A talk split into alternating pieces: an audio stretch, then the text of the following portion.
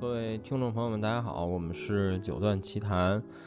呃，聊了好几期各种话题，然后我自己看了看列表，好像又有一段时间没有聊音乐的话题了。然后群里和很多听友也一直跟我说说再推荐点唱片，看来还是没买够，所以我们今天再再来聊一期音乐相关的话题。然后还是我们这个话题三个老朋友吧，第一个是 QDC 的黄老师，Hello，大家好；第二个是杨月杨老师，大家好。最后一个学员，大家好。然后我们今天的话题其实没不像上次那样，就是有很多限定，比如说二十一世纪之后啊，比如贝多芬啊，比如很好的版本等等。我们今天话题是想聊一个，呃，我们觉得值得推荐的冷门的唱片或者艺术家，呃，可能大部分是古典音乐，但也会聊一些，比如流行啊或者其他的这类东西吧。当然，我们所谓的冷门，我也想了想。有可能因为我们目光短浅，就是你可能听说过，或者这个人可能很多人知道，呃，但是至少在我们的范围里，可能我们认识的朋友、烧友里，可能这个人并没有那么火，所以我们会来推荐出来。然后大概就是这么一主题吧。但是今天这个话题呢，可能你听完还会比较难受，就是这些唱片不一定能买着，就是。可能因为它比较冷门，所以可能发行量也很小，或者有一些可能只有特定媒体格式才才有，所以也看运气吧。然后，所以就我们就直接开始吧，谁先来？这个今天应该撞车的几率不是很大。没人说，那我先来第一个吧。我就我就准备了这一个，就是我本来是想听你们说的，我准备这一个还是现学现卖的。今天跟一烧友聊天儿，然后就说到了这个。呃，莫扎特的钢琴小提琴奏鸣曲，然后他就问我有没有买那个格鲁米欧和哈斯基尔的那套，我说没有，我说我买的谢林和海布勒的那套，然后我们就聊了聊。但是我要推荐不是这两套，然后后来他给我推荐了一套，但我估计黄老师肯定知道，或者玩黑胶的人可能觉得挺有名的，但我确实没听说过，就是呃，其中的一个艺术家叫哥德堡，嗯。格登伯格应该叫对，格登伯格对。然后他当时就问我说：“那个你听过哥德堡，就是这个英文名，你听过这个 Goldenberg 吗？”我说：“嗯，对。”我说：“我说是古尔德的还是钟小梅的？”他说：“不是，是演奏家，也是演这个，也录过一套这个。”格登伯格跟卢普吧，应该是。对，是的，跟卢普在迪卡的录音。然后我就听了听，哎，确实还不错。然后那个这是一个我想说的。然后另外还有补刀一下，就是那个。哈斯基尔和格鲁米欧的那个莫扎特的那这套，有我非常讨厌的那个飞利浦的金线味儿，我也不知道为什么。但我搜了一下，好像是迪卡的唱片，反正我搜到的封面是迪卡，但我记得好像它原始录音就是飞利浦的，对对，那就是嘛，对，就是那个就像山洞里一样的疯狂混响，我也不知道是咋想的。而且他们俩那套贝多芬好像也这样。行了，该你们了。嗯，那我先来吧。嗯嗯，我我好像以前也有推荐过，但是我不知道我我是不是有重复啊？嗯，没关系。就是呃，阿姆斯特丹的首席小提琴那个就是首席嘛，叫叫克莱伯斯。克莱伯斯啊，嗯，对对对，呃，克莱伯斯他在飞利浦有录过大概三个专辑，就是呃小协。嗯，一个是贝小协，一个是布拉姆斯，嗯，对，啊，另外一个是莫扎特，莫扎特的第二和第四，嗯，对，他就录过这三个专辑，呃，这三个专辑，然后放到一个套装里面，然后非常便宜，这张这唱片通常我见到是八十到一百，嗯，啊，黑胶啊，我说是黑胶，嗯。这张这三张唱片是我觉得可以代表飞利浦录音的一个很好的典范。嗯，对，都是好像都是海丁克指挥。嗯嗯，呃，好像是莫扎特不是，莫扎特是呃 David Zinman，就我不知道是是叫怎么译哈，应该叫嗯 David Zinman，嗯，指挥好像是美国人吧，在泰拉克录过好多唱片，什么火鸟什么的。对，反正就是。录音非常棒，呃呃，也我经常就是有家访的时候，我会放放贝小鞋，然后第二第二乐章，嗯，很多人听了都觉得好像不像贝小鞋一样，因为它非常润滑，就是拉的非常漂亮，就是琴声很美。很多人问这这什么唱片然后我就会拿出来给他看，就是特别冷门，嗯，这是我觉得值得骄傲的一一一张一张唱片，对，嗯，所以嗯，特意推荐。OK，继续雪原，嗯，我推荐一个吧，嗯，因为就是说起古乐的话，大家好像比较熟悉的就是那些哈隆库特。莱昂哈特、霍格伍德这些，嗯，这些人，然后唱片也是很多的，但是有时候常常忽略，就是当代有一个呃古乐指挥叫赫尔维格，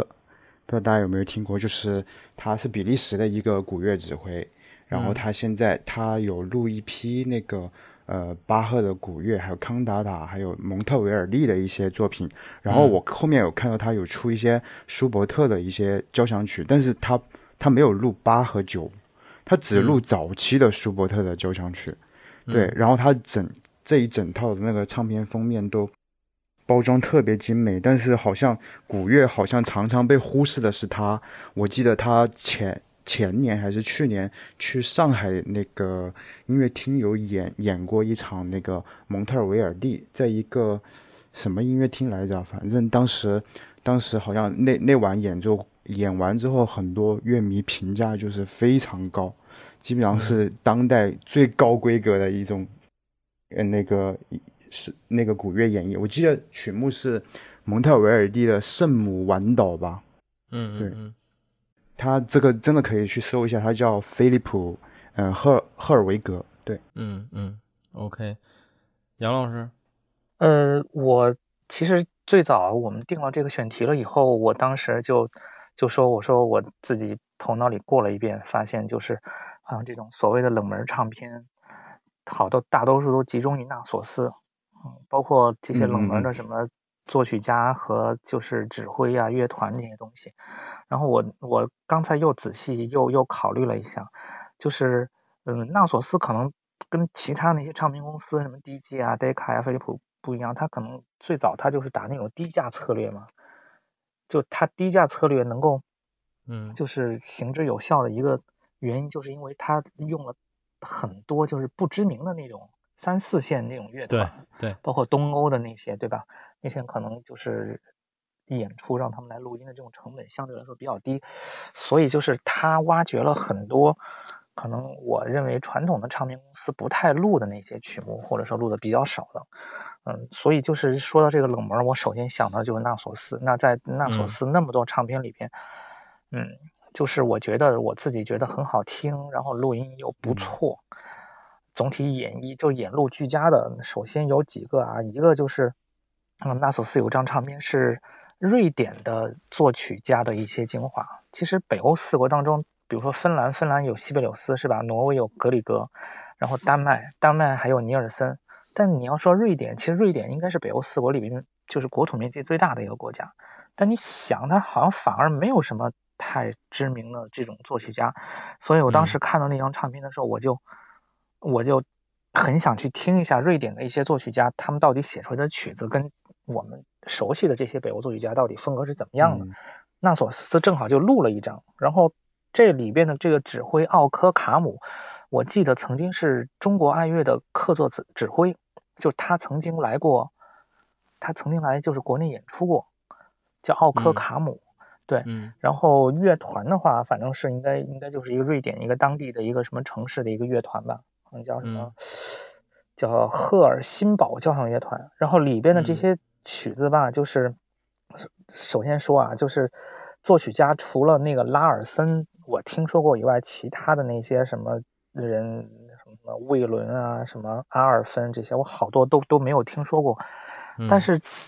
整体来说，我觉得他给了你一扇就是窗去观察一下，就是瑞典作曲家的这样的一种风格，就是他就是瑞典人眼中的北欧的这种音乐是一个什么样子。比如说跟挪威的那种感觉，比如说芬兰的，因为可能长期跟沙皇俄国就是有一种战争，所以他的那种曲曲风就特别的就凛冽。对吧？包括西贝柳斯写的那种，包括像芬兰颂啊这些东西，就就特别的有一种特别凛冽的感觉。但是格里格的曲子可能就特别的有一种童话，有一种甜蜜的这种色彩。所以我觉得瑞典人的这个作曲家写的曲子是一个什么样的风格，大家可以去找来听一下，就是可能自己会有自己的一个感受吧。这是我当时印象非常深的一张纳索斯的一张唱片。还有一张唱片啊，是是大家都知道，就是呃有很多音乐节对吧？世界上，比如说什么，比如说什么拜洛伊特啊，就是瓦格纳的，然后还有这个，嗯嗯，还有比如说英国的这个逍遥音乐节这些。然后逍遥音乐节每年的逍遥音乐节的最后一晚，然后大家可能这个气氛都是特别的、特别的这种自由的，然后特别热烈的，然后演奏的可能都是一些传统意义上的那些英国人的爱国曲目。然后这些曲子可能如果你要找唱片的话，可能都会有一些现场的一些版本，每年都有什么每一年的这个逍遥音乐会最后一晚。但是纳索斯。在录音室里录了一张唱片，就是这些曲目，呃，包括呃，比如说那个逍遥音乐节，就是首任指挥一个叫亨利伍德爵士写的一个一首曲子，叫呃这首曲子的英文叫 British Sea Songs Suit，就是海之歌组曲，但翻译的时候好像我查了很久，好像大多数人喜欢把它翻译成。大不列颠水手幻想曲，就 Fantasia on British Sea Song Suits。反正我当时就觉得这个名字还是比较有意思，听了一下，嗯，这个曲目的第三乐章是叫，反正叫什么 Jake the Lad，就是杰克这个小伙子，应该是所有这个曲子里边最著名的。然后每次在校园音乐会上演奏的时候，都会就是大家会跟着起哄啊，或者说。就是有一些同管乐器会跟着吹断句什么的，就气氛非常的活跃，而且会加速，速度越来越快。就是刚开始速度很慢，同样一个旋律，它反复的反复反复反复，速度越来越快，然后气氛达到一个高潮。然后这个曲子给我印象很深，而且我一直觉得英国很多的这种曲子其实跟中国人喜欢的那种音乐审美有一些类似，就是它有很多五声音阶的东西。包括像那个云雀高飞，对吧？就是沃恩威廉斯那个云雀高飞也是有这种五声音阶的。包括像这个亨利伍德的这个大不列颠水手幻想曲里边也有很多调调，听着我觉得中国人可能是比较容易接受的。在这张唱片里面有这首曲子，而且这个曲子是我听了其他的那些校园音乐会的录音以后，我觉得这个是。第一非常完整，第二是其实气氛也非常不错，而且没有其他的那些什么掌声啊那种干扰，或者说二次剪辑的。嗯，还有一首曲子，其实可能大家听的比较多，就是埃尔加的那个威风凛凛那个进行曲。进行曲。那首对那首曲子也是英国的爱国曲目，但一般我们听到的版本都是纯管弦乐演奏，但是这张唱片里的这个版本最后是加入了合唱，就是嗯。就最后最后那个主题在重复出来的时候，加入了合唱，嗯，瞬间你就觉得秒杀了其他所有的版本，给人的那种，就是，所以我觉得就是音乐很多时候确实是能唤醒每个人心目中的崇高和神圣情感的，就包括像中国人对中国人来说那个我的祖国，对吧？一条大河波浪宽，只要那个旋律一响起来，很多人就会热热泪盈眶的这种感觉，可能对于英国人来说。这首曲子就是这样的，连我都能感觉到那种内心的激动。嗯，我觉得就是因为有有那个合唱，我觉得这个版本就非常升华了。呃，这两张纳索斯的唱片我先推荐给大家。嗯，回头我会把那个封面也也也都剖出来，然后编号什么的。因为但是但是因为那个纳索斯的唱片几乎都长得一样，嗯，不像就是。DZ 的或者 Decca 的有一些大明星的那种什么演奏家、指挥家什么的，我可能一眼我我看了我还能记得住。纳索斯的唱片基本上都是一一个模子，我也记不起它封面长什么样子，回头嗯找给大家。嗯，OK，继续啊，黄老师。又是我呀？不是你吗？我没有准备那么多呀。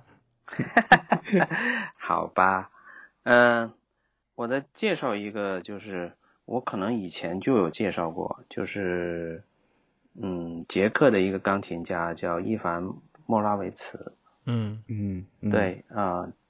他是一个怎么说呢？他对音色就是掌握的非常非常棒的一个钢琴家。然后他自己也会调钢琴，就是他觉得如果调琴师不满意的话，他自己会上手。嗯，他是个肖邦演奏大师，可以说是对。嗯嗯，那么他的肖邦的话，呃，在呃苏普拉风是有一个有一个套装的，那么它里面其中有一套这个嗯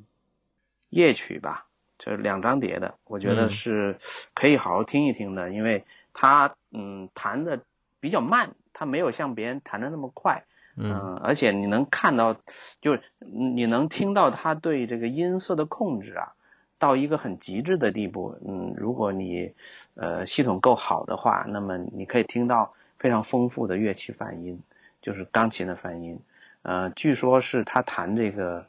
呃夜曲呢是用了。两套钢琴，就是他弹这个乐曲是呃呃曲子先弹这个曲目，然后下一个曲目是用另外一个钢琴弹的。哦。那么你能听到两个钢琴的就不同的音色。嗯嗯，是比较好玩的。嗯嗯。呃，另外呢，就是他的这个德彪西，嗯，也是很疯狂，就是他的音色就已经到什么地步呢？就是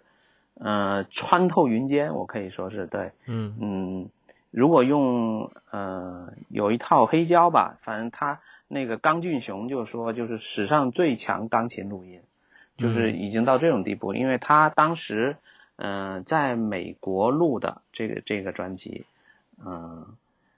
好像是一个俱乐部，然后把他把他请过去了，然后在他那边录音，用的是呃鲍德温的钢琴。嗯。嗯。啊，专门写过，就是用了美国的钢琴，然后啊调了个非常好的声音，然后录了这这套德彪西，呃，这套德彪西一直是他的代表作，呃，非常棒，嗯，所以我推荐这个这个人和他的这几个专辑，对，OK，好吧，我刚才让你先说，是因为我没翻着那个这个这个这个这个演演奏家叫什么，我知道他中文怎么念，然后。就是我推荐一个，我应该之前节目里也说过，我还安利过给黄老师，还有好几个朋友，包括小潘什么的，就是一个我非常喜欢的曲目，就是德沃夏克的斯拉夫舞曲。但是呢，我推荐的这个版本是四手联弹的。嗯，其实这也是我刚有黑胶，就可能那会儿唱机还没到，我就现在淘宝买一些很便宜的唱片的时候看到了这张唱片。他说就是一个四手联弹的斯拉夫舞曲，我觉得这个挺有意思，因为我因为我没听过四手联弹，我现在很多人对斯拉夫舞曲的印象都是乐团的，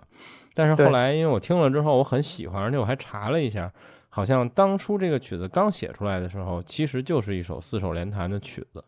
而后来德沃夏克把它改成了一个乐团的版本，然后呃，所以就买了这唱片，因为这唱片很便宜，我买的还是个。就是加引号的首版吧，因为 DG 的二五三这个编号的黑胶，其实首版的范围非常大嘛。这唱片应该是一个几十块钱水平的唱片。这个演奏家叫康塔康塔尔斯基，或者准确的应该叫康塔尔斯基兄弟，因为是两个人嘛，但是他们是同一家族，这两个人是兄弟。然后，呃，这张唱片就是我觉得是 DG 的录音里非常非常好的，因为 DG 录钢琴其实。并不是太行，尤其在这个 黑胶的中后期的这个年代里。但这张录的很好，而且动态很大，并且这个四手联弹的斯拉夫舞曲非常有意思，就是建议大家可以去听一听，或者找来录音听一听四手联弹的版本。而且另一个非常有名的也是舞曲，叫什么来着？嘴边说不出来了，是勃拉姆斯还是门德尔松写的那个什么什么舞曲？匈牙利舞曲吗？啊，对，匈牙啊，不是，不是匈牙利狂想曲，匈牙利狂想曲也可以安利。匈牙利狂想曲那个，好像黄老师被我安利完，还买了一套包子吧？就是匈牙利狂想曲也有钢琴独奏的版本，是是是，嗯，对，也是 DG 录的。然后那个钢琴家叫齐栋，好像是 Z I D O N 吧，我忘了，好像是这么拼。对，也录的非常棒，然后动态巨大，而且就是你听惯了老人头那种。就是加引号的吵吵闹闹的乐团版之后，你听钢琴独奏版反而会觉得就是别有一番风味，或者觉得完全不一样那种感觉。就是这两个曲目都可以听一听钢琴的版本。雪原吧。嗯，我来吧。嗯，因为我最近也在就是找一些苏联的一些呃钢琴学派的一些资料，然后呢，我就在搜这个聂高兹学派下面的一些学生嘛，然后我就无意中搜到了这个韦萨拉杰，韦萨拉泽，好像他的英文就是韦斯拉泽，然后我看我后面去找了他一些作品，因为他前几年有来中国就是巡演，然后反响都特别轰动在乐迷圈。然后我后面去听了他的这些唱片，在 Apple Music 上搜了一下，我发现他的舒曼和肖邦就是颠覆我的三观。就是我无论听了多少舒曼和肖邦，他他弹这个，他我记得他弹一首就是叫呃李斯特改编的舒曼的《奉献》，然后这首曲子是他献给新婚时候献给克拉拉的嘛，然后是李斯特改编的，然后他弹这首曲子真的。我靠，弹得我能泪奔。然后我记得当时有一些乐迷跟我说，他听完那个上海和北京的现场之后，最后他返场也是返场这首《奉献》，弹得特别好。而且我后面去搜他的这些唱片，他的唱片都是些被一些很不知名的一些小唱牌，呃，小小唱小厂牌发行的，叫什么 Live Classical，就听都没听过。而且那些那些什么专辑封面，一个个很设计的特别的丑。像女鬼一样，但是，但是真的就是他的肖邦和舒曼以前的卡马克斯封面，就是真的他的封面拍的真的是有毒。然后李赫特就是聂高兹，也是聂高兹的学生嘛。李赫特非常欣赏这位钢琴家，李赫特对两位女钢琴家非常的青睐，一个是莱昂斯卡加，然后还有一个就是这个韦萨拉泽。对他，我觉得可以。大家可以去搜，现在好像他上了流媒体，因为 Apple Music 上面是已经上了他的呃舒曼、肖邦，还有一张专辑是专门怀念纪念李赫特的专辑，叫 In Memory Richter，就是这样。对，这他真的是值得去听。我觉得是我听了之后，我去发现他弹的那些音阶，我说我靠，这他妈才是弹音阶啊！就是他给你一种，他给你一种感觉，就是。老娘愿意炫技就炫技，老娘这里不想炫技了，用另外一种很冲。他跟那个阿格里奇比较一下嘛？阿格里奇是很迅猛，对，阿格里奇和王王宇佳是那种那种类型，就是手指机能非常强大，就感觉没地方可以用。我听他们的作品，老是觉得无影手佛山无 无影手。对对对，我老是觉得他们就是这地地方没地方用，他们弹什么都手指机能跳得飞快。弹什么都是一样，但是像这种韦塞拉杰这这位钢琴家，哦，我太太太太喜欢了。就是他弹舒曼和肖邦这两个作曲家，他现在的曲目量非常集中，基本上集中在这两个作曲家身身上，而且他颇有心得，真的。嗯，对我，所以我就重点推荐这一个钢琴家。还有一个，我也是要推荐一个女性钢琴家，是一个，我觉得黄老师应该很很很明白，因为他黑胶出的很多，他是。意大利的一个钢琴家叫 Maria Tipo，嗯，就 T I P O。然后我早年是听他那个《哥德堡变奏曲》，我觉得弹的非常啊非常好。然后后面呢，我无意中最近几天看了他的那个，听了他的斯卡拉蒂，我发现我以前听霍洛维茨、听波哥、听普雷特涅夫啊，我觉得这三位比起他的斯卡拉里都逊色一些。对我，我非常推荐他这个女女性钢琴家斯卡拉利。对，嗯，OK，我先说这么多。嗯，呃，杨岳老师，呃，我我我再推荐俩曲子吧，就是一般人可能也听的比较少的曲子。然后版本的话，我我听的也不见得就是最好的，我只能说就是我最近可能比较喜欢的。一个曲子就是那个，我上次好像在群里说过一句，就是那个里姆斯基科萨科夫的那个俄罗斯复活节序曲。我我看了一下那个作品的编号啊，就它是编的是三十六号。然后呢，大家都知道那天方夜谭是三十五，就其实两个的创作时间应该是差不多的，就一前一后，大概是这样。一个单乐章的一个作品，大概演奏时间就十几分钟吧。这个曲子就最开头我听的时候，也是因为就是里边有大量的就。它这个前奏引子完了以后的独奏小提琴出来的那个旋律，就是标准的中国五声音阶，非常非常五声音阶，然后就一下子就把我吸引住了，说就感觉像外国人唱《东方红》一样，就这种感觉，然后再听下去。然后，但这个曲子呢，我也我也就是听过一些不同的版本，印象最深的斯托科夫斯基，真的是我觉得大家都说斯托科夫斯基是音响魔术师嘛。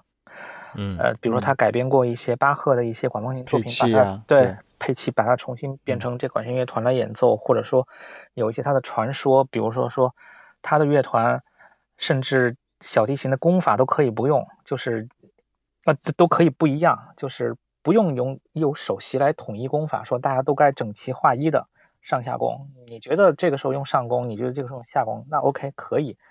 但是你们要保证音色一定要饱满。当然这都是传说啊，我也不知道是真的还是假的。但是我只能说，在这首曲子里边，它的那种自由速度，还有那种强弱的那种对比，而且它不是那种你能感觉到的那些，比如说 crescendo，就是那种什么渐强渐弱什么的，嗯嗯，能把声音动态拉得很大，它是突然来一下又收回来的那种感觉，嗯，你知道吧？然后包括那个。有的旋律，你你感觉到它那个 tempo 本来是很很稳定，它突然给你加速，然后再突然就减下来，就非常的刺激。嗯，就真的是叫那个什么摩托式的动力，对不对？嗯嗯，对对，就是特别的刺激。听惯了这个版本，音乐术语里面它嗯摩托式动力。对，你听惯了这个版本，你再去听其他的任何版本，你都会觉得索然无味。嗯嗯嗯嗯，但是斯托科夫斯基并不是所有的曲目都有这种心电感应，我觉得他都能做出这种效果。可能因为这个曲子嘛，本身就是强力集团的人写的，对吧？就是比较偏东方色彩的，所以就是他他他搞搞怪，我觉得也不会是什么太大问题。但在更严肃的作品上，他肯定不敢那么搞怪。但这个曲子，我觉得也确实是很好的让人。了解为什么斯托科夫斯基被人认为是音响魔术师的一个非常好的一个例证，但这个这个曲子啊，你要说在哪张唱片呢？因为它是单乐章十几分钟，唱片公司不会单独为它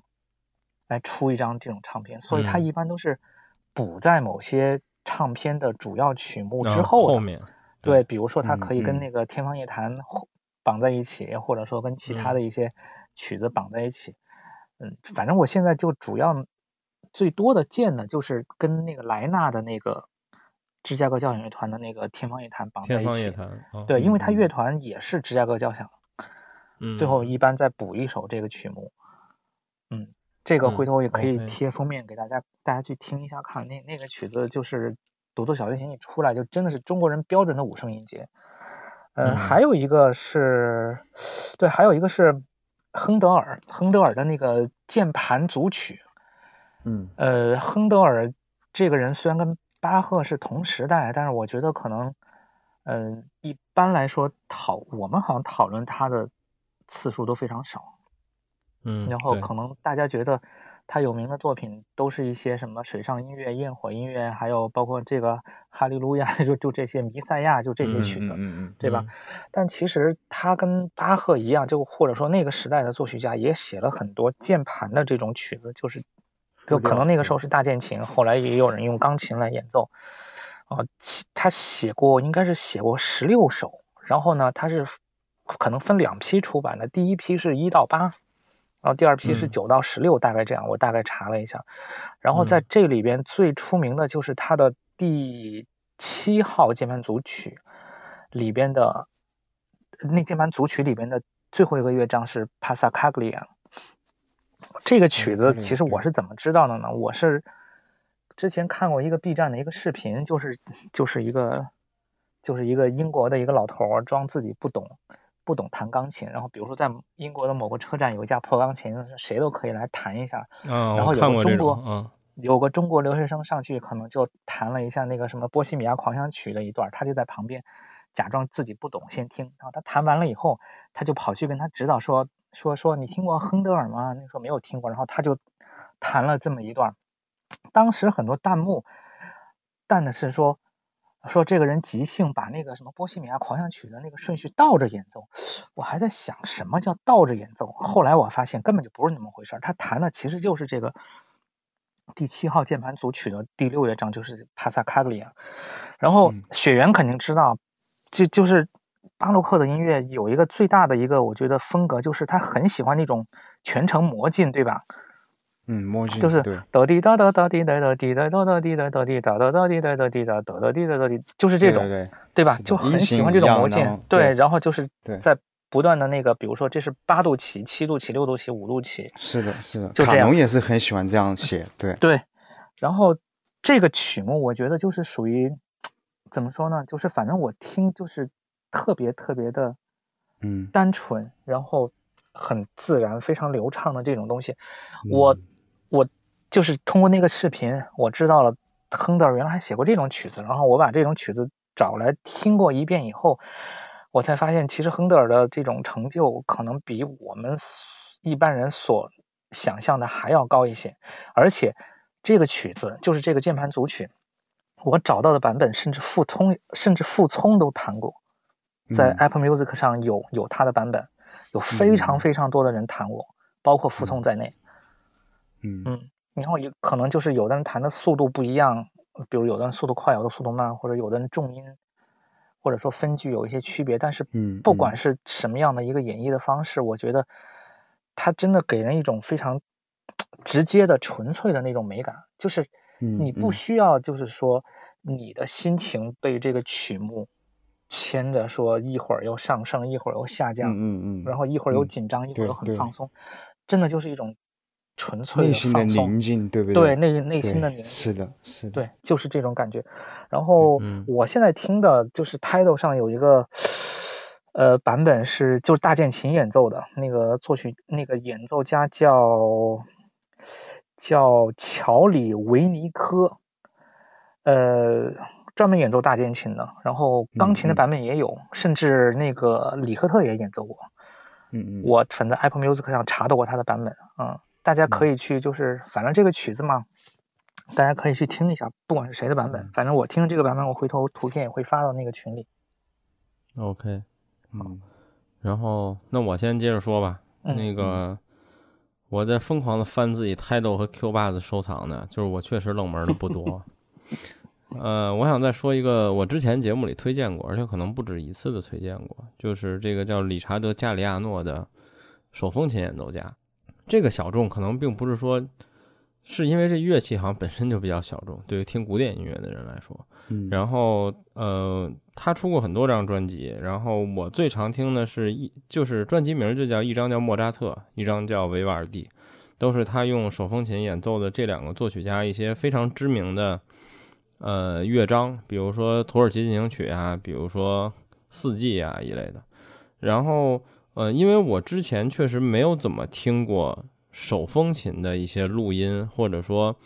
大师级别的演奏是什么样的。所以我一开始听这张唱片的时候觉得很有意思，就是它和我印象中手风琴的音色不一样，就是我甚至后来觉得它这张唱片里的很多音色的手风琴非常像弦乐，就是是一种非常接近弦乐的声音，但是你又能听到那个手风琴这个就是机械噪音的那个声音，呃，录音录的也很好，就是还挺有意思的。然后嗯大家有空可以听听，我在听友群里也安利过，也有几个人觉得这张唱片很有意思。嗯这是我想安利的一个，就是叫理查德·加里亚诺，是 DG 的，呃，这个 DG 的演奏家。然后另外再推荐一个，呃，这个人可能一点儿也不也不小众，就叫叫明科夫斯基。因为那个我跟老王在节目里说过好几次，我们俩都特别喜欢他录的那张拉莫的幻想交响曲。嗯，然后那天我突然无意中发现，DG 在前几年不出过一个巨大的包子，叫 DG 幺幺幺嘛，嗯，就是一百它有几个版本对，对它有几个版本，一个是只有几张唱片的一百一十一首曲目，然后还有一个巨大版本是一百一十一张唱片。然后我那天突然发现，他在这个这张这张幻想交响曲是在 DJ 幺幺幺的专辑列表里的。所以可见 DG 对这张唱片也是非常喜欢的。然后第二呢，就是我当时是听了他这张，然后我就留意到了这个指挥家。然后后来我那是我 CD 时代了，我现在收藏这张唱片，但我后来确实没怎么再听过。就是他后来在呃 DG 也是这个阿奇夫这个唱片公司又录了一张奥芬巴赫，然后也是一些类似于呃那个词儿应该叫什么？就是就不是交响曲，就是一次以只有一个乐章的这种交响诗这种性质的唱片。然后呃录音也很好，而且就奥芬巴赫嘛，就是很多那种热热闹闹的曲目，反正听着挺开心的。然后这张也可以推荐一下，大家可以，我到时候也会把封面发上。然后它的背景是一个，呃，一个戴帽子的女人穿着风衣的这个封面。对，嗯，我就先说这俩吧。哎，然后我补充一下，嗯，那个、那个、那个于老师，你你你认识许可清吗？我知道啊，我一直想拉他录节目。那，呃，你因为刚才你说到手风琴嘛，我想到许大师了。对。对他，我我不算认识，因为桃子跟他很熟嘛。哦、我一直让让桃子拉个群，我最近也没再催他。到时候我我是想找他录节目呢。嗯，呃，我我我跟他聊过几回，我还去听过他的那种音乐会，他那个和和室内乐团的音乐会，我还去听过呢。嗯，挺挺，我觉得他挺能聊的。我就怕他来了以后，就大家都插不上话，就他一个人说了。那就我们俩录呗，就听他说就行了。对，挺好的。嗯。我再补充一个，也是女性。我今天说了好多女性，就女性的小提琴家，呃，可能大家会比较熟悉，像哈恩呐，还有像这个 Fast 呀，对，穆特呀，这些大家都比较熟悉嘛。说穆特，你为什么要笑呢？因为我想到母鸡了。就是就是我给，就是还有一位就是德国的，算是。我觉得算是一把手吧，呃，维维特哈斯，但是很少人知道他的名字。呃，我也是从前年在深圳的径山音乐厅，就在那个海上世界新开的一个音乐厅，然后去听他听他演奏了巴赫的呃无伴奏小提琴组曲，然后他他的曲目安排非常有意思，就是他演奏一组曲一一巴赫的一个组曲之后。然后再接一个伊萨伊，也是一个小提琴家，大概，但同时也是个作曲家。然后接这个伊萨伊的六首无伴奏小提琴组曲，然后巴赫的，然后伊萨伊的，巴赫的，伊萨伊的，就他会就是有一个就是相互关照的这种感觉，我觉得。而且后面说了他很多唱片，他跟一些什么，比如说像《阿坎头》这个四重奏，里面全都是当今最有影影响力的一些中提琴家呀，还有一些呃大提琴家、独奏家，然后基本上是一个明星阵容。但是我去听他们的那些贝多芬的晚期的四重奏啊，还有这些作品去，我觉得他不是一个凑合的一个所谓的什么梦幻梦幻的乐团什么之类的，我觉得还是非常不错的。就是这个，但是好像很少人知道这个小提琴家维特阿斯，对，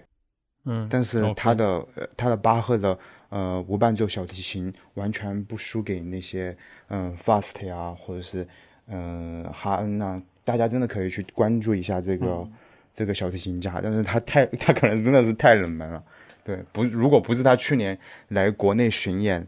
我可能都不知道他。OK，其实很多，我觉得很多那种什么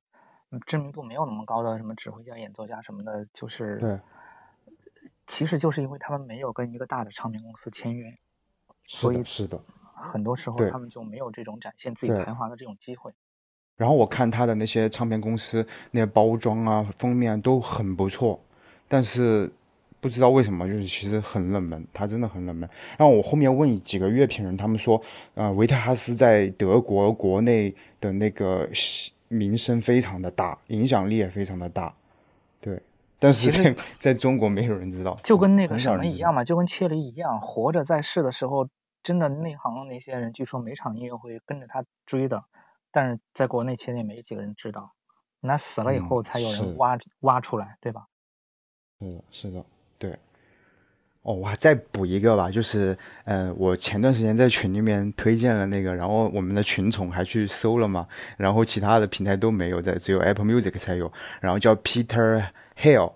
就叫 Peter Hill，然后他，我我后面搜了一下他，嗯，他竟然是梅西安的学生，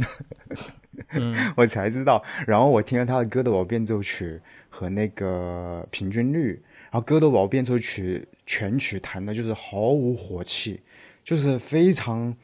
非常适合晚上听，就是弹的就是一点火气都没有，我特别喜欢。呃，很呃，他的那个就弱音音弱音的音色的层次处理的非常好，它就有点像什么呢？就像，呃，素描里面它有一种概念叫高级灰，就是它不会出现非常黑，也不会出现非常非常亮的这个层次，它在中间的那个灰的层层次里面。就是分层分非常细的层次，那我觉得这个 Peter Hale 弹歌的宝变奏曲，它的弱音层次可以做到非常多的层次。我觉得这个钢琴家吸引我的点是在这个地方。然后后面其实我听他的平均律是带着学习的那个呃目的去听的，但总是会不知不觉不觉不知不觉的就会被他那个音乐感吸引，就忘记那个。忘记一边读谱一边学习啊！我觉得这个钢琴家也是我近期听过很神奇的一个钢琴家。对我先说这两个。OK，黄老师。嗯嗯，我又翻了一下，然后我推荐一个，嗯，玉梦琪特别讨厌的那金线系列。嗯，对，一个荷兰的女小提琴家。长得特别漂亮，像洋娃娃一样。我曾经在群里面发过她的图，叫伊莎贝尔，呃，伊莎贝尔范库伦，应该是叫，对，是荷兰人。嗯，他其实没有什么有名的这个这个呃特别被人推崇的一些曲目，但是他有三个。金线的专辑，我觉得可以推荐，因为呃音色极美，可以说是，嗯，他最早的是一个海顿的呃第一小提琴协奏曲吧，还有一个莫扎特的第二小提琴协奏曲，嗯，这是他第一张专呃在飞利浦的专辑，然后第二张呢是呃圣桑的第三小提琴协奏曲，嗯嗯嗯。然后还有一张是，这张是年纪稍大一些的了，就有一个斯特拉文斯基的《The Walk of Violin and Piano》，应该就是嗯斯特拉文斯基的一个现代曲目吧，应该算是是个奏鸣曲吧，嗯，他跟一个嗯一个男的叫什么 Oli Mustone Mustoni 跟他合作的。这三张应该都有黑胶，但是呢，嗯，可能只有第一张比较好找一点，就是他最年轻的这个比较好找一点，后面这两张可能都找到都很贵了，因为已经接近九十九零年了。然后他还有一个比较新一点的专辑，就是呃肖斯塔科维奇的呃奏鸣曲。呃，也是做的非常棒，就是拉的非常棒。它封面很特殊，有点像一个音乐厅的一个呃呃网架一样的一个顶。然后这张专辑我觉得也录的很棒。对，就是嗯，反正又好看又好听。嗯，伊莎贝尔范库伦。OK。嗯，对。嗯，杨岳老师。嗯，我刚才又想了一下啊，就还是想推荐另外一张，就是纳索斯的唱片。嗯，但反正就是，呃，也不是什么名家，也不是什么名团啊，曲目也可能很多人，包括我自己，其实之前也没怎么听过，可能作曲家听过，但是这些是作曲家可能比较冷门的曲子，嗯，比如说包括布里顿，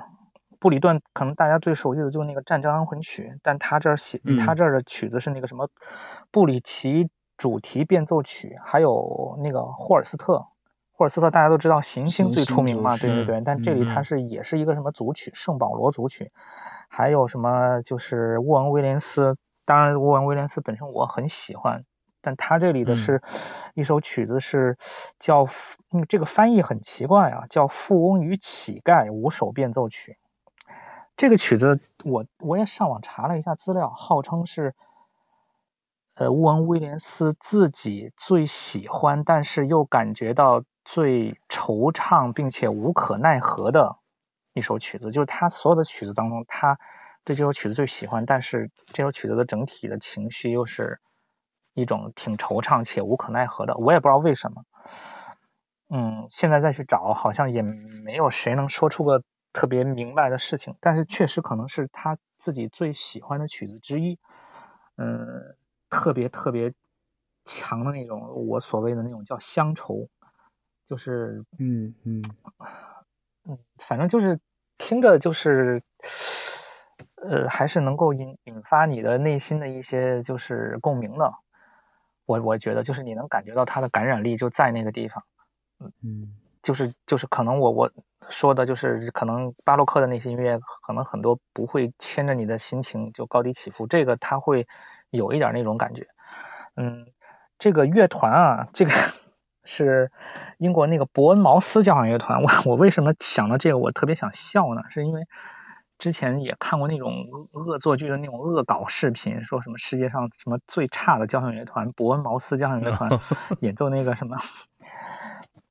查拉图图斯特拉如是说。就是那个影子的那个日出，当当当当当，对，然后就各种走音儿，各种那个什么嘛，就那种搞笑片段。当时就说的是英国什么伯恩茅斯叫，就是世界上最差的交响乐团伯恩茅斯。那当然这个是是怎么来的，我已经不太清楚了。但但正好就是说这张唱片就是这个伯恩茅斯交响乐团演奏的，嗯，反正就是可以正本清源一下，其实这个交响乐团并不是那么差的。他演奏的东西其实还是有，嗯，基本的你能感觉到他是很专业的那种职业乐团啊。当然，可能你要说规模啊，比如说还有音色呀，还有那些合奏的那种整齐度，可能与那种一流乐团，它是有些差距，但绝对不是 那种风格。嗯，所以就是为什么单独把这个东西拿出来再提一下。OK，嗯，我我又翻了翻，想了想，就是我推荐一个。它可能不算，至少在我这儿，它不算一张好唱片，但是它会挺有意思的。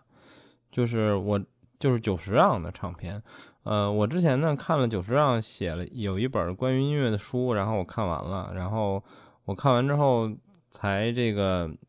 才知道，就是他除了作曲家之外，他的另一个职业是指挥家，就是他也是一个职业的指挥家，然后。他又讲到他在日本指挥过很多不同的曲目，就是我们经常听的这些古典曲目，贝多芬啊、莫扎特呀、马勒呀等等等等。然后后来我就想起来，那我就在网上搜了搜，然后我就发现至少在 Tidal，现在应该 Q Bus 上也有，你搜久石让的名字是有他指挥的唱片的。然后我当时听过的是贝五、贝七和贝九吧，好像，反正我找到了三首还是四首贝多芬。嗯，然后就是，如果你是个久石让粉儿，或者你觉得你也觉得这事儿挺有意思，你可以去听听。呃，但说实话，反正我不喜欢，就是有那种非常明显的日本人的对古典音乐理解的那个风格，就是嗯比较快，而且比较轻飘飘那种感觉，反正我不太喜欢。但是就是这事儿本身还是挺有意思的，可以找来听听啊。嗯，我一听你说什么久石让跟马勒联系在一起，我就想到。这个菊次郎，鬼畜菊次郎这种感觉。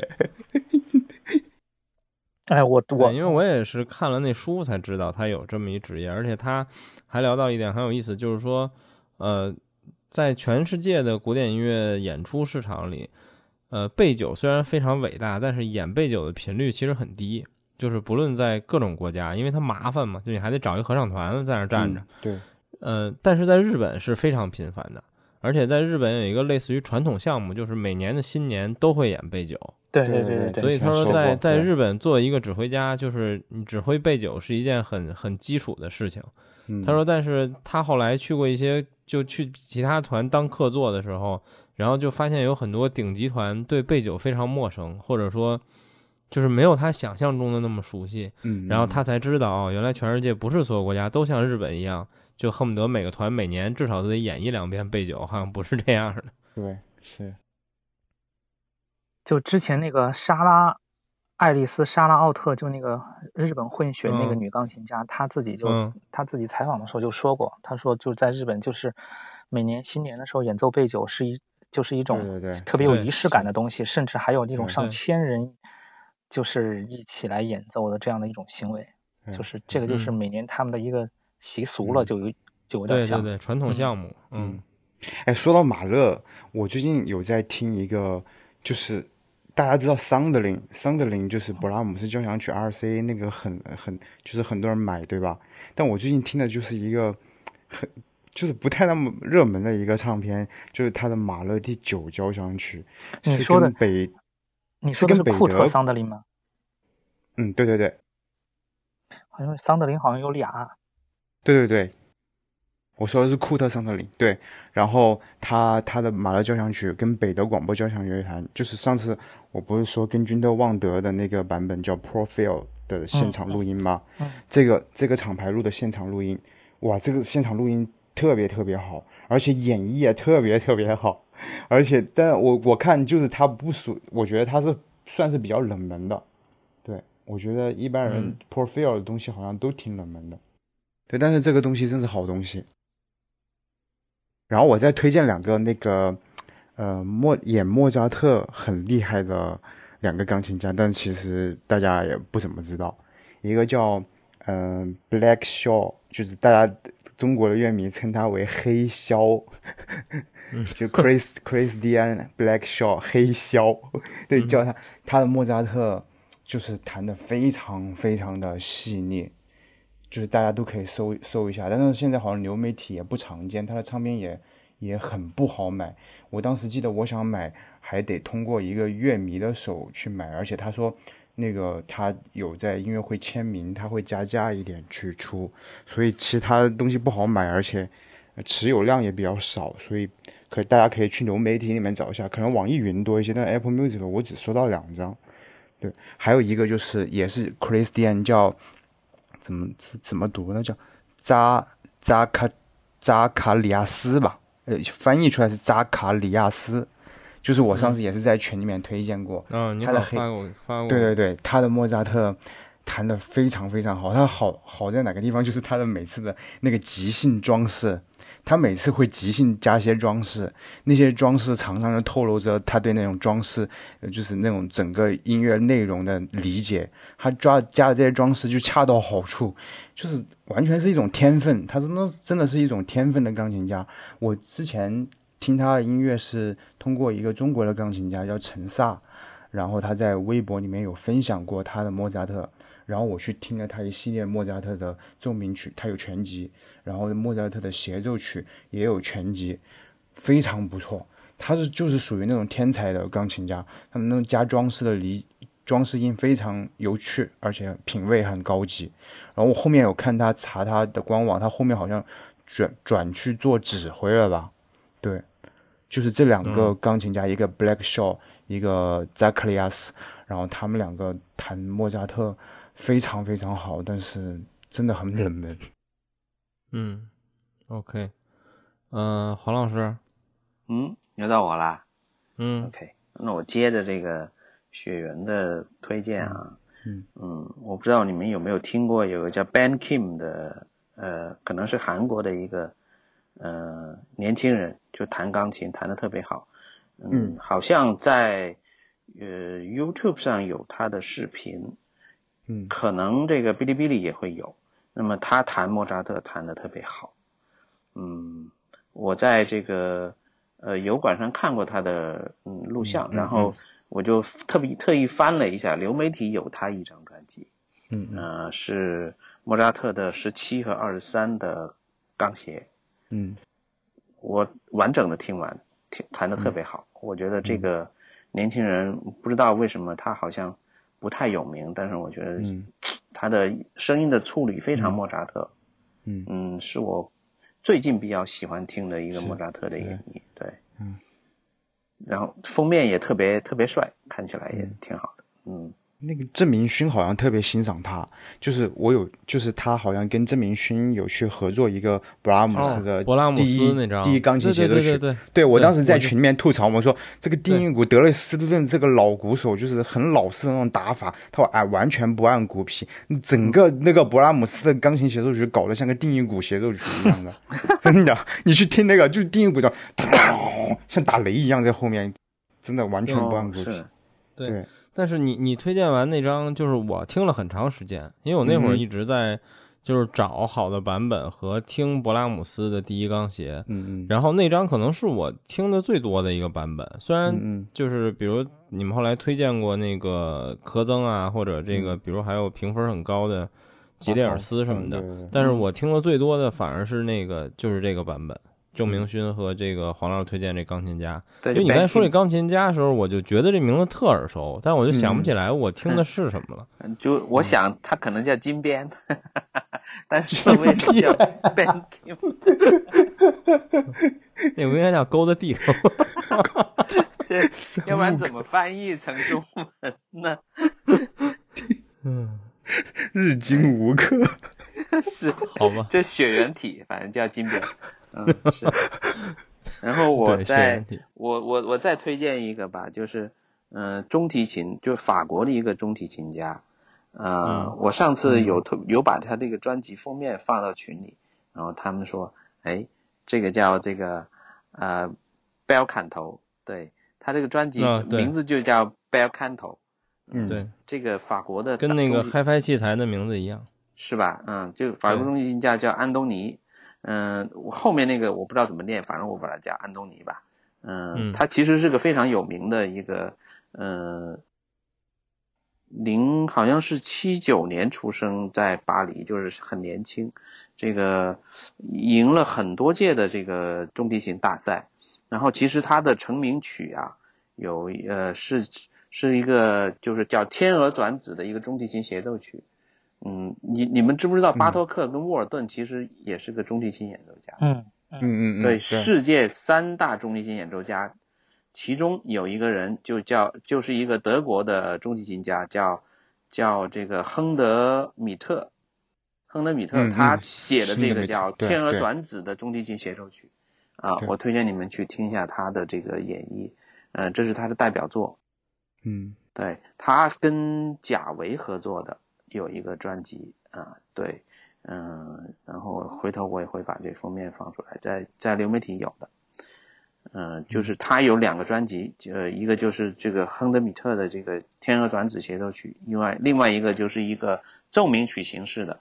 啊，就叫 Band Canto，就是这个这个 Harmonia Moody 录的非常棒，就是音色美极了，可以说是。我可能没了，杨老师。嗯，我我也差不多没了。那个，但是我要再再补充一下，刚才推荐的那张，我说那个伯恩茅斯交响乐团的，我仔细看了一下，它好像不是伯恩茅斯那个 Symphony Orchestra，它叫伯恩茅斯是 Sinfonietta，我也不知道什么意思，可能是什么小交响乐团还是还是什么。但呃，这张唱片里边呢，就是的这些曲子都是都是弦乐，应该是弦乐团的配置，就没有没有什么。呃，木管或者铜管在里边，所以就是大家都知道，其实像国内的很多交响乐团也是这样的，弦乐你要单独拿出来演奏一下，好像觉得其实水平也不错，就音色呀、合奏这些，但你要加上铜管，就就就就呲了，对吧？就是这种，所以这个伯恩茅斯这个这个交响乐团。你反正听这张唱片，你觉得他们水准还是非常 OK 的，嗯，但是他们的铜管和木管怎么样，这这可能也不太好说。但总之来说，这张唱片我觉得，嗯，不管是音乐本身的这种呃曲目，还是他们演奏的那种投入和那种他们发自内心的那种，我觉得能感觉到他们发自内心的那种热爱，我觉得都可以感受得到。嗯，就补充一下，我刚才可能说错了，应该标准翻译应该不叫伯恩茅斯交响乐团。Sinfonietta，我也不知道什么意思。OK，学员还有吗？还有，就是我不是刚推荐那个韦萨拉杰是聂高兹那个学派的嘛，然后再推荐一个，也是最近查，嗯，俄罗斯学派的一些文献查到，就是有另外一个学派戈登威泽 （Gordon Weiser），然后他有一个学生是尼古拉耶娃，就大家有没有听过？就是他的《哥德堡变奏曲》在 h e n p r i l 发发行的那张《哥德堡变奏曲》。我觉得是，就是非常情感，情感非常饱满的哥德堡变奏曲，但是从来都不会滥情。那个那张哥德堡变奏变奏曲曾经是我，就把它跟古尔德的那个版本对照来听的一个版本。我觉得这个版本弹的特别的情感丰富。就是别人如果说很严谨人跟你说啊，巴赫就是一脸严肃，音乐都是严谨的那种，毫无表情的，但尼古拉耶娃。的这个哥德堡变变奏曲就是个反正，它可以把它弹得非常饱满，然后情感非常饱满又非常的好听，就是幸福力也很高。对我觉得推荐补充一下这个，然后还有一个就是那个呃，菲菲菲奥伦蒂诺这个钢琴家，那个我们的那个数学数学 PhD，非常喜欢他，非常喜欢他，对吧？因为我我好像是我也是前几年有听过他他弹那个巴赫的帕里塔，那就弹的特别特别的好。但是李李帕蒂也弹的很好嘛，就是主持也一直推崇了。但 Phil Philrentino 就是他那个他的那种乐句之间的呼吸感，很像那个像什么呢？像那个那个女啊皮尔斯，他像男版的皮尔斯。哎，这这不能这么说，这有点贬低他。但是他弹他的那个呼吸感就是特别的自然。我觉得他最近去年的时候年底的时候不是推出了那在美国 USA 的那些。呃，现场的录音嘛也发行了，嗯，在乐迷圈评价都非常非常的高，他们基本上可以一整天听他弹琴，完全不觉得累。这个钢琴家其实挺传奇的，当时，呃，早年年轻的时候，那个麦克兰基利，呃，非常欣赏他，然后他因为一个手受伤了还是什么的，然后只能在老家休养，然后休养期间就教了一些学生。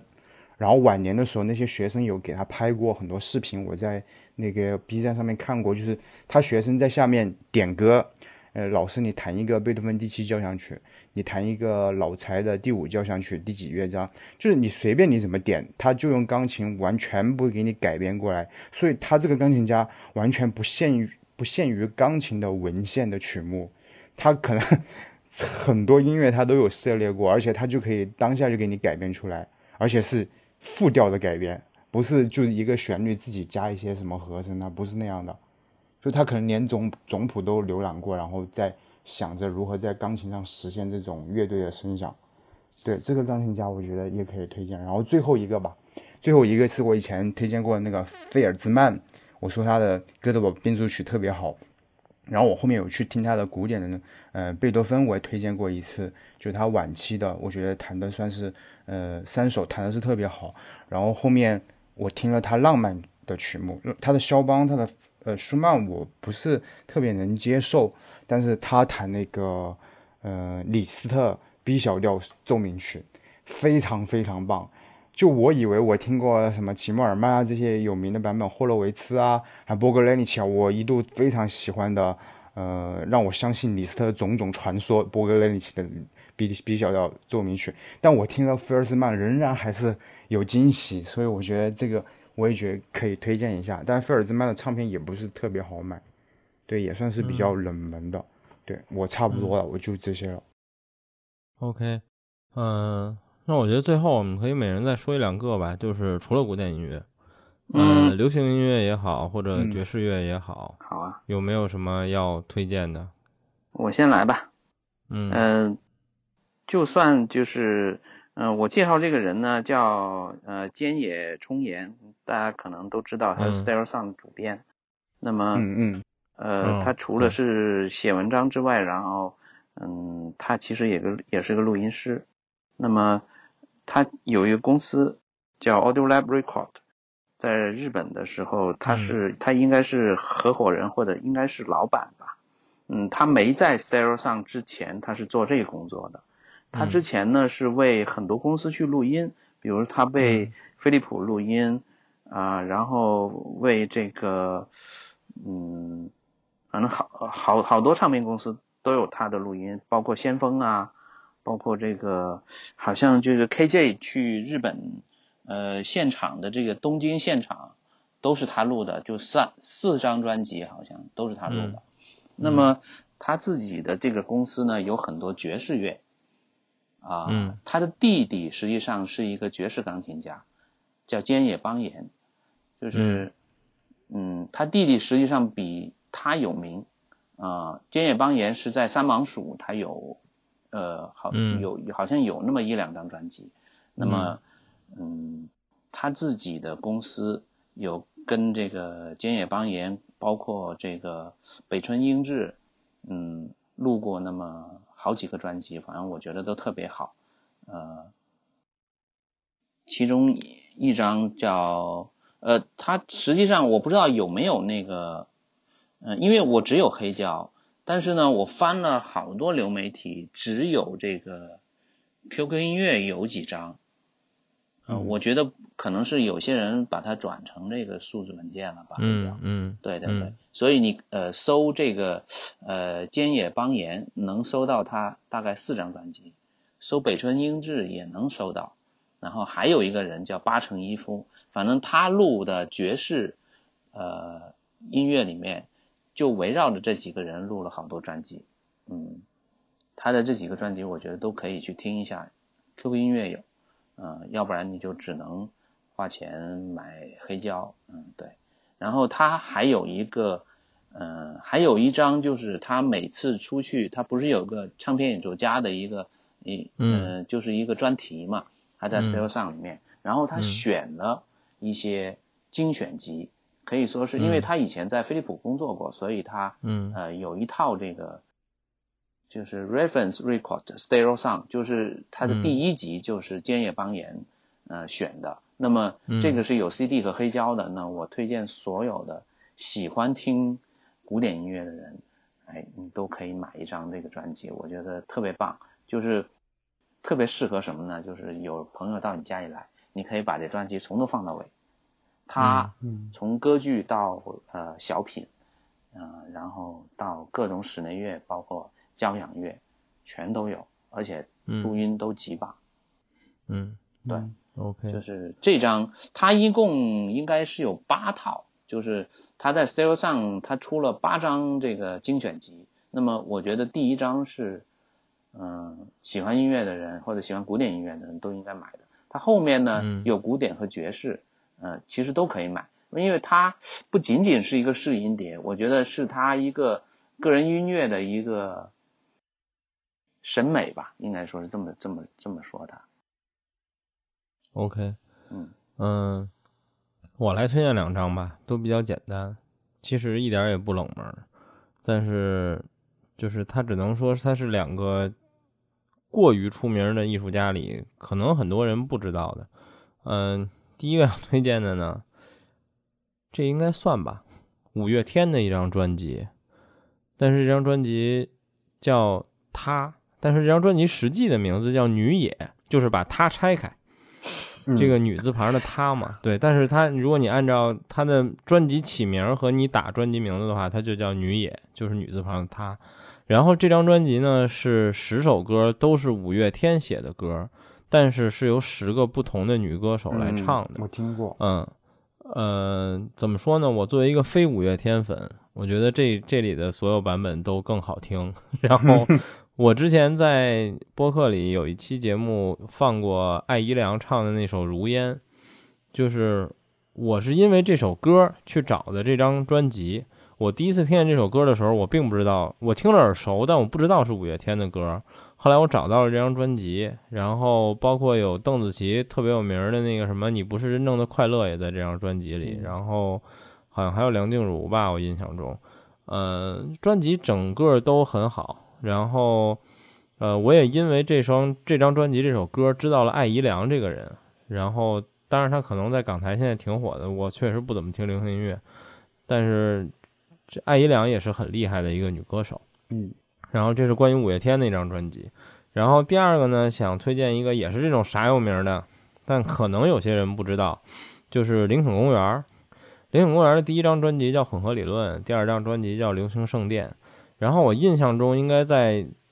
他第二张专辑附近的时间，是之前还是之后，我忘了。他出过一个整张的 remix，但是我觉得我不太了解具体历史啊，不确定。我觉得这个 remix 不是真在棚里录出来的，而是直接混出来的。嗯，有很多江湖传言，我不太确定这个 remix 真正的来历，但有很多人说法，这张 remix 是 JZ 做的，就是。就是因为林肯公园本身就是一种，呃，应该叫什么新金属，或者就是有摇滚音乐的部分，然后它也有大篇幅的说唱的部分，所以后来就是他出了这样一张 remix，而且好像确实跟 JZ 有点关系吧，就是里面有很多 JZ 的唱段，但是我听起来觉得它不像是一个线路出来的，它像是直接用采样混进去的，但是就是整个所有曲目你耳熟能详的什么 In the End 呀。呃，等等，这些所有曲目的编曲都变得很不一样，然后，但听起来又还是那味儿，但又嘻哈了很多，所以那张专辑很有意思，大家可以去听一听。然后，呃，专辑名的话，我可能要找一下，但是你相信你看封面一眼就能看出来，那不是一个他们风格的专辑封面。对我主要就说这两个吧。嗯。然后我说一个爵士的吧。嗯，Kiss Kiss Jerry 他不是宣布退出舞台了吗？然后他最后的那个录，如果没有新的录音被出出版，那他这张就是布达佩斯的现场，就是他留存 留存的最后一首作品了。对他这张专辑他是这样安排的，就是他在前面基本上全都是那种压抑的无调性风格的即兴，然后到到最后几首的时候就是。非常具有那个抒情作品吧，就是他都会把一些抒情的调性强烈的作品安安排到最后嘛。然后，但是呢，这张安排它有点类似像威尼斯的那个现场，但是这个这个布达佩斯的这个现场，它后面几首抒情作品就没有以前那么的怎么说，就是比较单调一点，比较简单一点。反正你听最后一首，它叫 Answer Me，回答我，对。这首我觉得我我我我循环了一天，我完全听不腻。对我觉得如果如果 Kiss Jerry 就真的退出舞台之后，那布达佩斯的这个现场就是他最后一张唱片。我觉得像我觉得 Kiss Jerry 他只要他弹琴，我觉得他弹什么都是最好的。对，嗯，我觉得其实挺可惜的，就是以后可能再也听不到 Kiss Jerry 的那个琴声了。OK，他好像是病了还是受伤了吧？嗯，中风了。对啊，对对，他之前日本那个很多巡演没有去，很多乐迷骂那些票务嘛，但其实是他身体不行了。对对，嗯，然后再补充最后一个，就是我之前我我开头第一个说的就是那个那个什么呃古乐的那个赫尔维格的古乐，嗯，然后呢。我最收尾也用它收尾，就是赫尔维格他有个乐队首席叫 Christina Bush，然后他是他的乐队首席，然后他出的他有最近有出了一系列的那个巴赫的小提琴无伴奏组曲，非常非常棒，特别特别棒。我一度在那个在我们群里面推荐过几次，我不知道大家有没有听有没有收藏，但这个真的太棒了。对，这就是我最后的推荐。OK，杨月老师有吗？呃，我推荐一张 J-pop 吧，可以吗？可以。嗯，因为就是嗯，从小听那些港台流行歌啊，就是我我听的那个时代，就包括香港乐坛可能最最红火的那个年代，其实很多歌都是日文的翻唱嘛。我觉得可能大家也都清楚，什么玉置浩二，什么中岛美雪啊，就这些都是翻唱的这些。所以后来就是就去找这些原曲来听，然后就开始听一些就日文的这些歌曲。然后在这个当中，我今天推荐的是一个，呃，日本的一个七十年代的一个民谣组合，叫 Fukinoto。他的两位成员，一个叫山木康世，一个叫呃这个细平基佳。这两个人都是北海道的出生的，然后嗯，所以就音乐风格比较理念比较接近，然后甚至嗯，呃，山木康士之前采访的时候说。说其实他的有的时候的这种音乐灵感就来自于那个洞爷湖，就冬天的那种洞爷湖，包括大雪像这些东西啊。这两个人里边呢，山木康世是一个相对来说比较强势的一个角色，就是很多有这个组合里边的所有的很多有名的曲子都是他来写的。但是这个细平基家这个人呢，他是主唱，因为他声音比较高亢一些，然后山木康世反而很多时候是在为他做和声。但其实这个乐团里边，就是两人组合里边的一个灵魂是山木康世这个人。然后后来他们单飞了以后，西平基家出了一张精选集，就是实际上唱歌的这个人出了一张精选集，叫西平基家 Best。然后他有一个小标题叫 Dear Old Friends，就是我亲爱的老朋友们。呃，因为就像我之前说的，就是可能日本乐坛也是这样的，就是现在的这个。这个年代可能大家更倾向于一些节奏感很强的一些曲子，旋律流不流畅、优不优美，可能并不是那么重要了，对吧？嗯。所以我觉得细平机家出这张专辑呢，其实也是他可能七八十年代的时候还是 J-pop 就日本的这些歌曲还是很讲旋律的，可能到了现在，这种音乐风格也变成这种史前文物的这种感觉了。所以他出了这张专辑，也是对自己创作的一个总结，而且也是 Dear Friend 也，就是也可能是对他音乐他喜欢的这种民谣式的这种旋律很流畅、很很娓娓道来的这种音乐风格的一种的一种感悟吧，我猜是这样。然后，因为这个细平基家这个人在两人当中其实属于弱势的角色，所以他出这张精选集其实。并没有太轰动，一一年就出了。然后我现在能查到的是，所有的音乐平台只有网易云有，我估计是有人上传的。嗯，其他的音乐平台没有一个有，可能可能 Apple Music 的日区有吧，嗯，不不一定，只有网易云有。我也是在网易云上听的。然后它这里边的这些曲子，你听吧，当然也有一些是可能是比较快歌，但是大多数来说是一种。节奏非常舒缓的，就是嗯旋律有一那么一点儿忧伤的，或者说是即使明朗的，都是那种像小孩很天真的观察世界的那种心境的那种曲子。嗯，跟其实跟中国的这种呃民谣，我觉得也也有类似的地方吧，就是是属于一种特别纯真的，你能感觉到他那个感情特别纯真，包括它里面有些曲子的名称，比如说。虽然是日文啊，但两个汉字“旧友”，新旧的旧，朋友的友，就是这种东西。哪怕你可能听不懂日文，但是你看这个标题，你再去听他的那些旋律，可能你也会有类似的这种感受。哪怕可能歌词讲了什么，一句也听不懂。还有包括像有首歌曲叫《回转木马》，就是就光这个歌名听起来就是特别有那种童心的那种。很善良的人，我觉得才能写得出来的东西啊。然后他的歌声呢，我刚才说很高亢，就是他其实现在应该也是六十多岁了吧，跟可能跟那个小田和正差不多，但声音跟那个小天和正有一点类似，都是属于很高亢的。就是如果你不看这个人，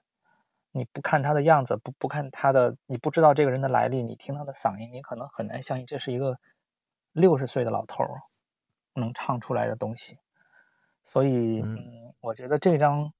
专辑，我我还是想推荐给大家，但是真的只有网易云才有。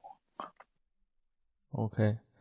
呃，我补充一下，我刚才最后说的林肯公园那个，我我上 Q 爸子查了一下，呃，它是有两张专辑的。第一张就是我这类我说的这类专辑，它有两张。第一张呢，这个就是很多重新 remix 的这张唱片，叫这应该念 Reanimation，R E A。N I M A T I O N，Reanimation，然后是一张，就是他把他第一张专辑里的几乎所有歌重新缩混了一遍，就变得更说唱这样的一张专辑。然后他还有一张专辑，就叫 J Z and Linkin Park。然后这张专辑的发行人、出品人都是 J Z。然后但这张专辑只有六首歌，那么这个肯定就是 J Z 针对呃林肯公园的这个。曲目来直接做的 remix 的改编，这两张都挺棒的，都可以去听一听，很有意思。嗯，我也就没别的了。然后我翻《林肯公园》专辑的时候还挺感慨的，因为主唱在应该是前年的时候吧自杀了。嗯，就是我看过，我不是一个爱看音乐会录像，就是演唱会录像的人，所以在我印象里。我看过的这种电视里的现场演出，除了 MTV、格莱美以外，我看过的演唱会的这个录像非常非常少。呃，但给我印象最深的就是林肯公园，就是林肯公园。我记得我当年挺喜欢的时候，他们有一场啊，就是你在他的专辑列表里还能看到，他有张唱片叫《Linkin Park：Life in 德克萨斯》。我当时买了这张唱片，里面送这个演唱会现场的 DVD。我操，就觉得太震撼了。就是我当时第一次是觉得啊，就是摇滚乐真的是这样的，就是看现场和听唱片是不一样的。哪怕你听的是现场，你也觉得这完全不一样。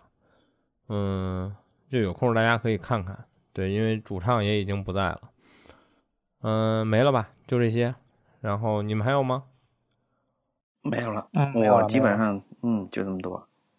OK。好吧，那我们今天就先聊到这儿，然后谢谢各位，也不知道今天说这些唱片，应该大部分流媒体都还有，所以还好，你们都可以找来听听。嗯，就黄老师推荐一些可能有点难度，有几张我听起来好像好像只有黑胶。